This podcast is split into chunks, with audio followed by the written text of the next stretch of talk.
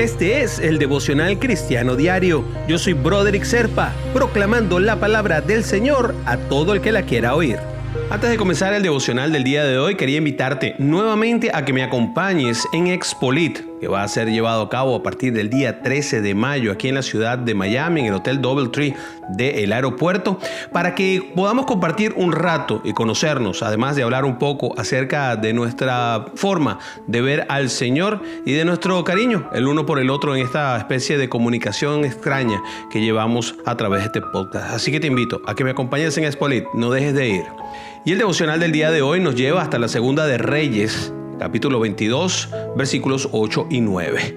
El sumo sacerdote Gilquías le dijo al cronista Safán, he encontrado el libro de la ley en el templo del Señor. Entonces se lo entregó a Safán y éste, después de leerlo, fue e informó al rey. Y es que cuando el rey Josías comenzó a reinar en Israel, él apenas un niño y no conocía la ley de Dios. Muchos años después, Muchos años después encontraron el libro en el templo y lo llevaron ante el rey. Al oír lo que decía Josías, se humilló y se arrepintió. Decidió en su corazón cumplir todo lo que estaba escrito en la Biblia. Nos dice que él agradó al Señor haciendo todo correctamente.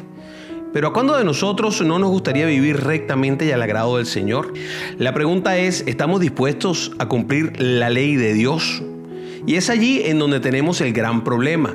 Cada día tratamos de gobernar nuestra vida de la mejor manera, pero tenemos un grave inconveniente y esto lo tenemos casi todos en líneas generales, y es que decidimos cuáles de las leyes de Dios aplican para nosotros o cómo debemos cumplirlas.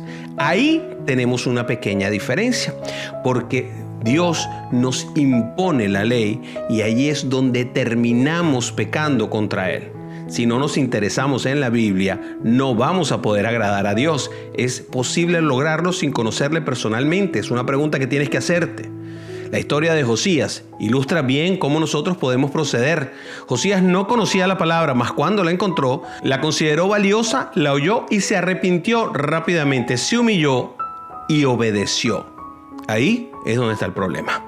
Así que te recomiendo que valorices la palabra del Señor y que no empieces a pensar cómo hacer para no cumplir a rajatabla, porque las leyes se cumplen a rajatabla, tal cual fueron escritas. Analiza cuál es el mejor momento de tu día para dedicarle esta lectura atenta a la Biblia. Desconéctate de las distracciones, apaga el teléfono un ratito y ve y habla con el Señor. Ora, pídele, pídele claridad de conceptos para que entiendas que lo que Él nos pidió es exactamente lo que tenemos que hacer. Y te invito a orar, mi hermanita, mi hermanito.